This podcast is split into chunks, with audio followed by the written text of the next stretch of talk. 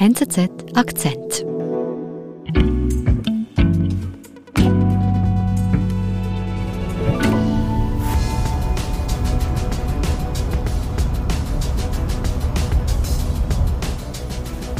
Wir sehen zwei Männer, die zusammen in einem Auto fahren. Und die Männer, die tragen beide Uniformen und sie haben auch Waffen dabei. Und sie fahren mit dem Auto ziemlich schnell durch eine fremde Stadt. Und am Ende kommen sie an einem Spital an und dort gehen sie hinein. Und als sie wieder rauskommen, haben sie sehr viele Rucksäcke und Taschen und so Tragebeutel dabei. Und in einer von diesen Taschen liegt, wenn man genau hinschaut, ein kleines Baby, ein neugeborenes Baby. Sie gehen dann zurück mit dem Baby, gehen sie zu dem Auto und da steigt noch eine Frau mit ein, die nimmt dann das Baby zu sich auf den Schoß und die Frau und das Baby werden dann weggefahren. Was ist denn das für ein Video? Das Video ist hochgeladen worden von Biotex.com und Biotex.com ist die größte Leihmutterschaftsagentur der Ukraine. Und Biotex.com möchte damit zeigen, dass trotz des Krieges das Geschäft noch weitergeht, dass sie sich um die Babys kümmern, auch um die Leihmütter und eben auch, dass die Eltern zu Hause sehen können, dass ihre Kinder in Sicherheit sind.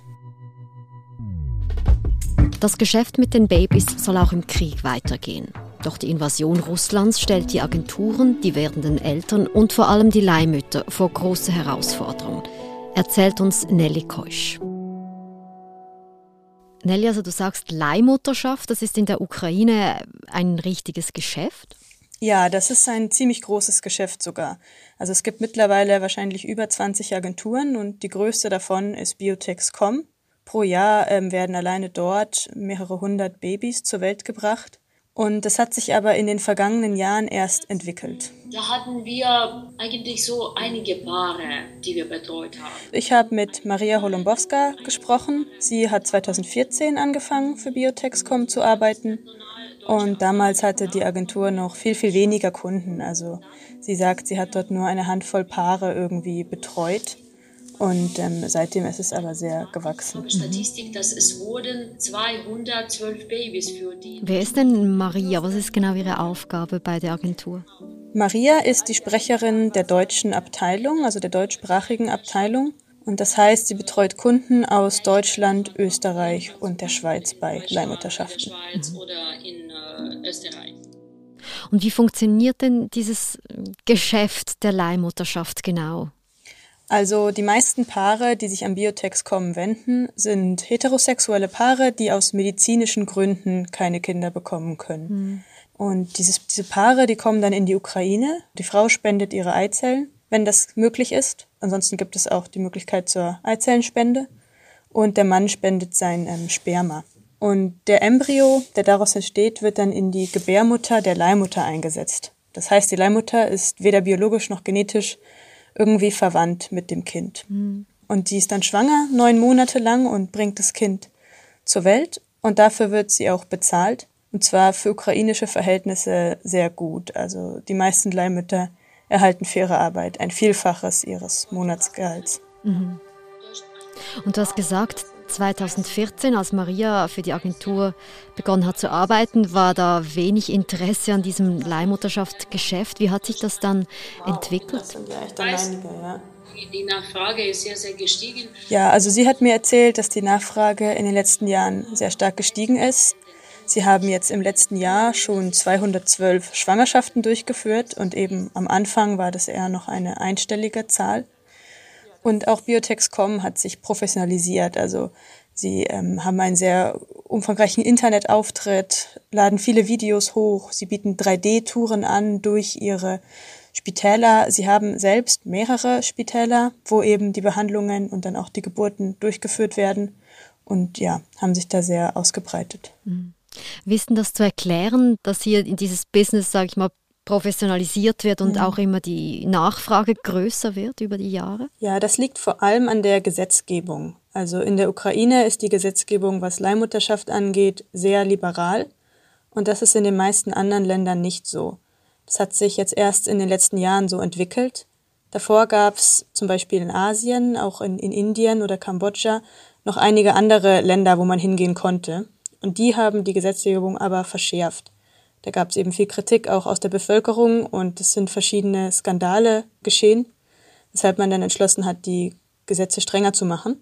Und ähm, in vielen Ländern ist Leihmutterschaft eben auch nur für Einheimische möglich, also nicht für ausländische Kunden.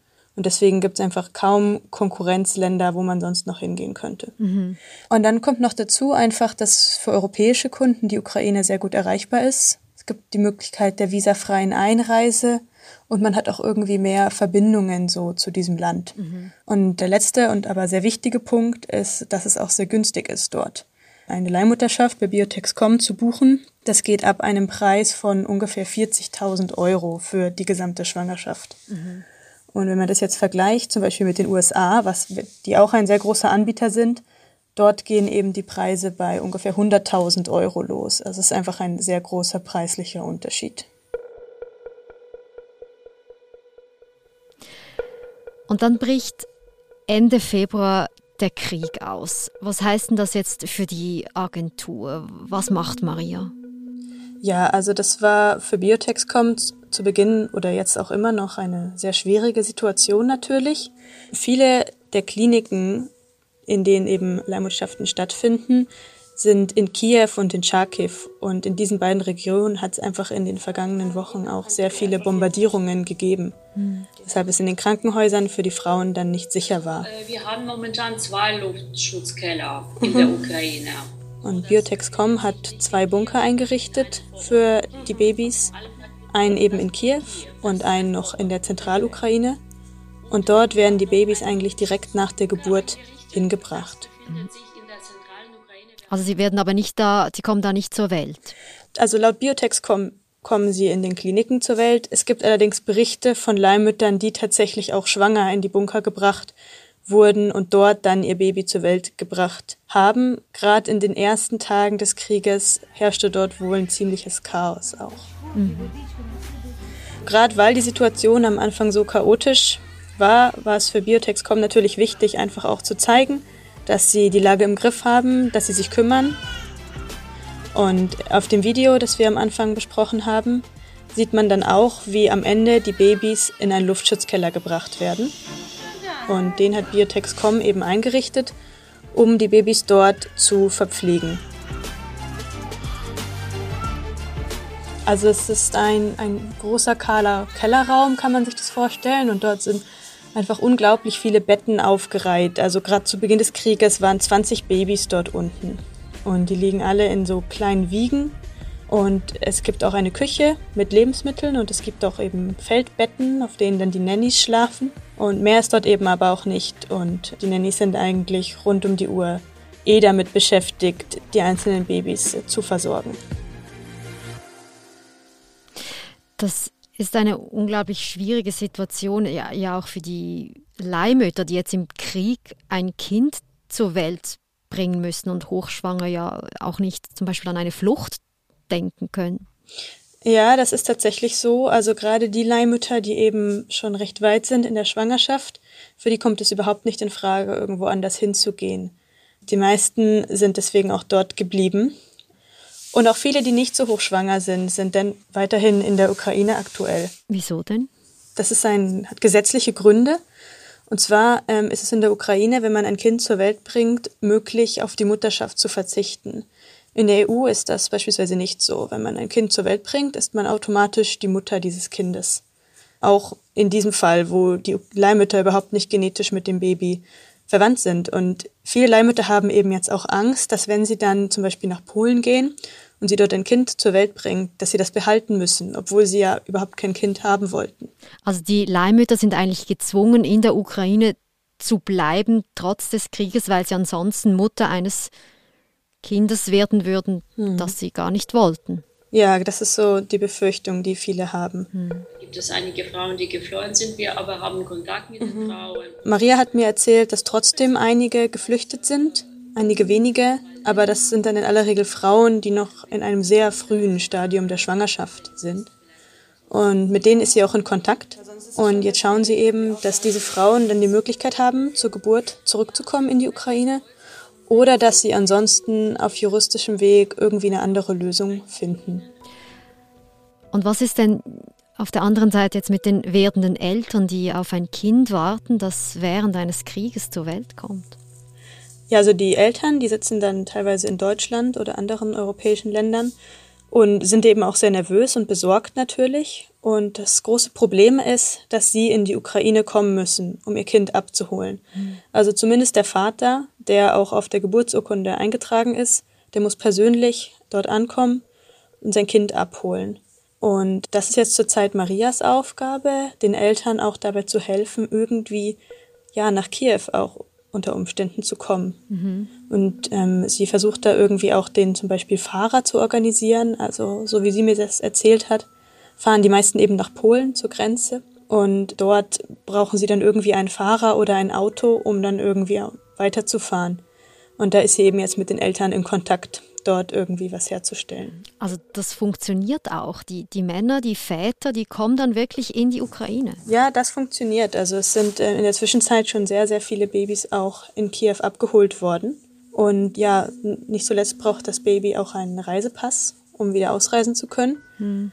Und da ist Maria jetzt dabei, das mit der Botschaft zu koordinieren, denn die Botschaft in Kiew, die ist derzeit nicht besetzt. Stattdessen ist das Personal umgezogen an die polnische Grenze. Und da müssen die Eltern dann hinfahren, um die Dokumente zu beantragen. Und das kann zurzeit sehr lange dauern. Also sie hat mir auch erzählt von Paaren, die dann in Lviv zwei Wochen lang gewartet haben, bis sie in der Botschaft einen Termin bekommen haben.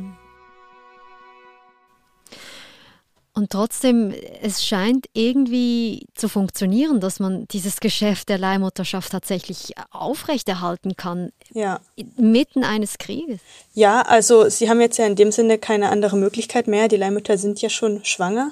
Und Marie hat mir erzählt, es sind über 50 Babys geboren worden in ihrer, also insgesamt seit Beginn des Krieges und die sind fast alle abgeholt worden. Also aus Deutschland waren es elf Babys und Neun davon sind ähm, bereits abgeholt worden.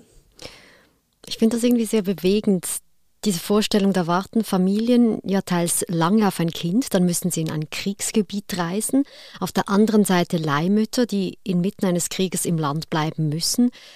Was ist dir vor allem geblieben nach deiner langen Recherche? Ja, also ich fand das auch alles ziemlich krass. Und ich habe mich vor allem eben gefragt, was jetzt auch einfach aus den ganzen Leihmüttern wird. Weil ich habe zwar mit Maria darüber gesprochen, aber ich habe auch ziemlich viele Berichte gelesen, wo die Leihmütter eben sehr unzufrieden waren mit der Situation, wo sie gesagt haben, dass sie von ihren Agenturen ziemlich alleine gelassen wurden, dass sie eben auch Angst hatten, das Land zu verlassen, nicht nur wegen dieser rechtlichen Sache, sondern auch, weil sie Angst hatten, kein Geld zu bekommen. Und selbst wenn sie eben das Geld bekommen, habe ich mich dann gefragt, ja, was machen sie jetzt damit? Jetzt haben sie so ein ein hohes Einkommen durch diese Leihmutterschaft bekommen, aber verlieren unter Umständen ganz vieles anderes. Also viele haben auch Ehemänner, alle haben Kinder, das ist, ist so. Und um die müssen sie sich ja auch kümmern und schauen, dass die in Sicherheit sind. Und das Baby der Leihmutter wird dann abgeholt und nach Deutschland gebracht. Und die Frauen sind dann eben oft auf sich alleine gestellt. Mhm. Und wie blickt denn Maria und die Agentur in die Zukunft? Hm, also ich glaube, dass Sie durchaus noch recht optimistisch sind. Jetzt zur Zeit nehmen Sie natürlich keine neuen Kunden an, mhm. aber an sich hat sich ja, glaube ich, alles gut entwickelt für Sie in den letzten Jahren und Sie sagen auch, ja, die Frauen machen das gerne. Sie sind auch glücklich mhm. mit dem Paar. Sie hat Ihnen in dem Sinne geholfen. Sie können Leuten helfen, Sie wollen Leuten helfen und ähm, Sie wollen auf jeden Fall gerne weitermachen, aber der Krieg äh, macht für Sie einfach auch alles total unsicher. Nelly, vielen lieben Dank. Gerne. Das war unser Akzent. Ich bin Adin Landert. Bis bald.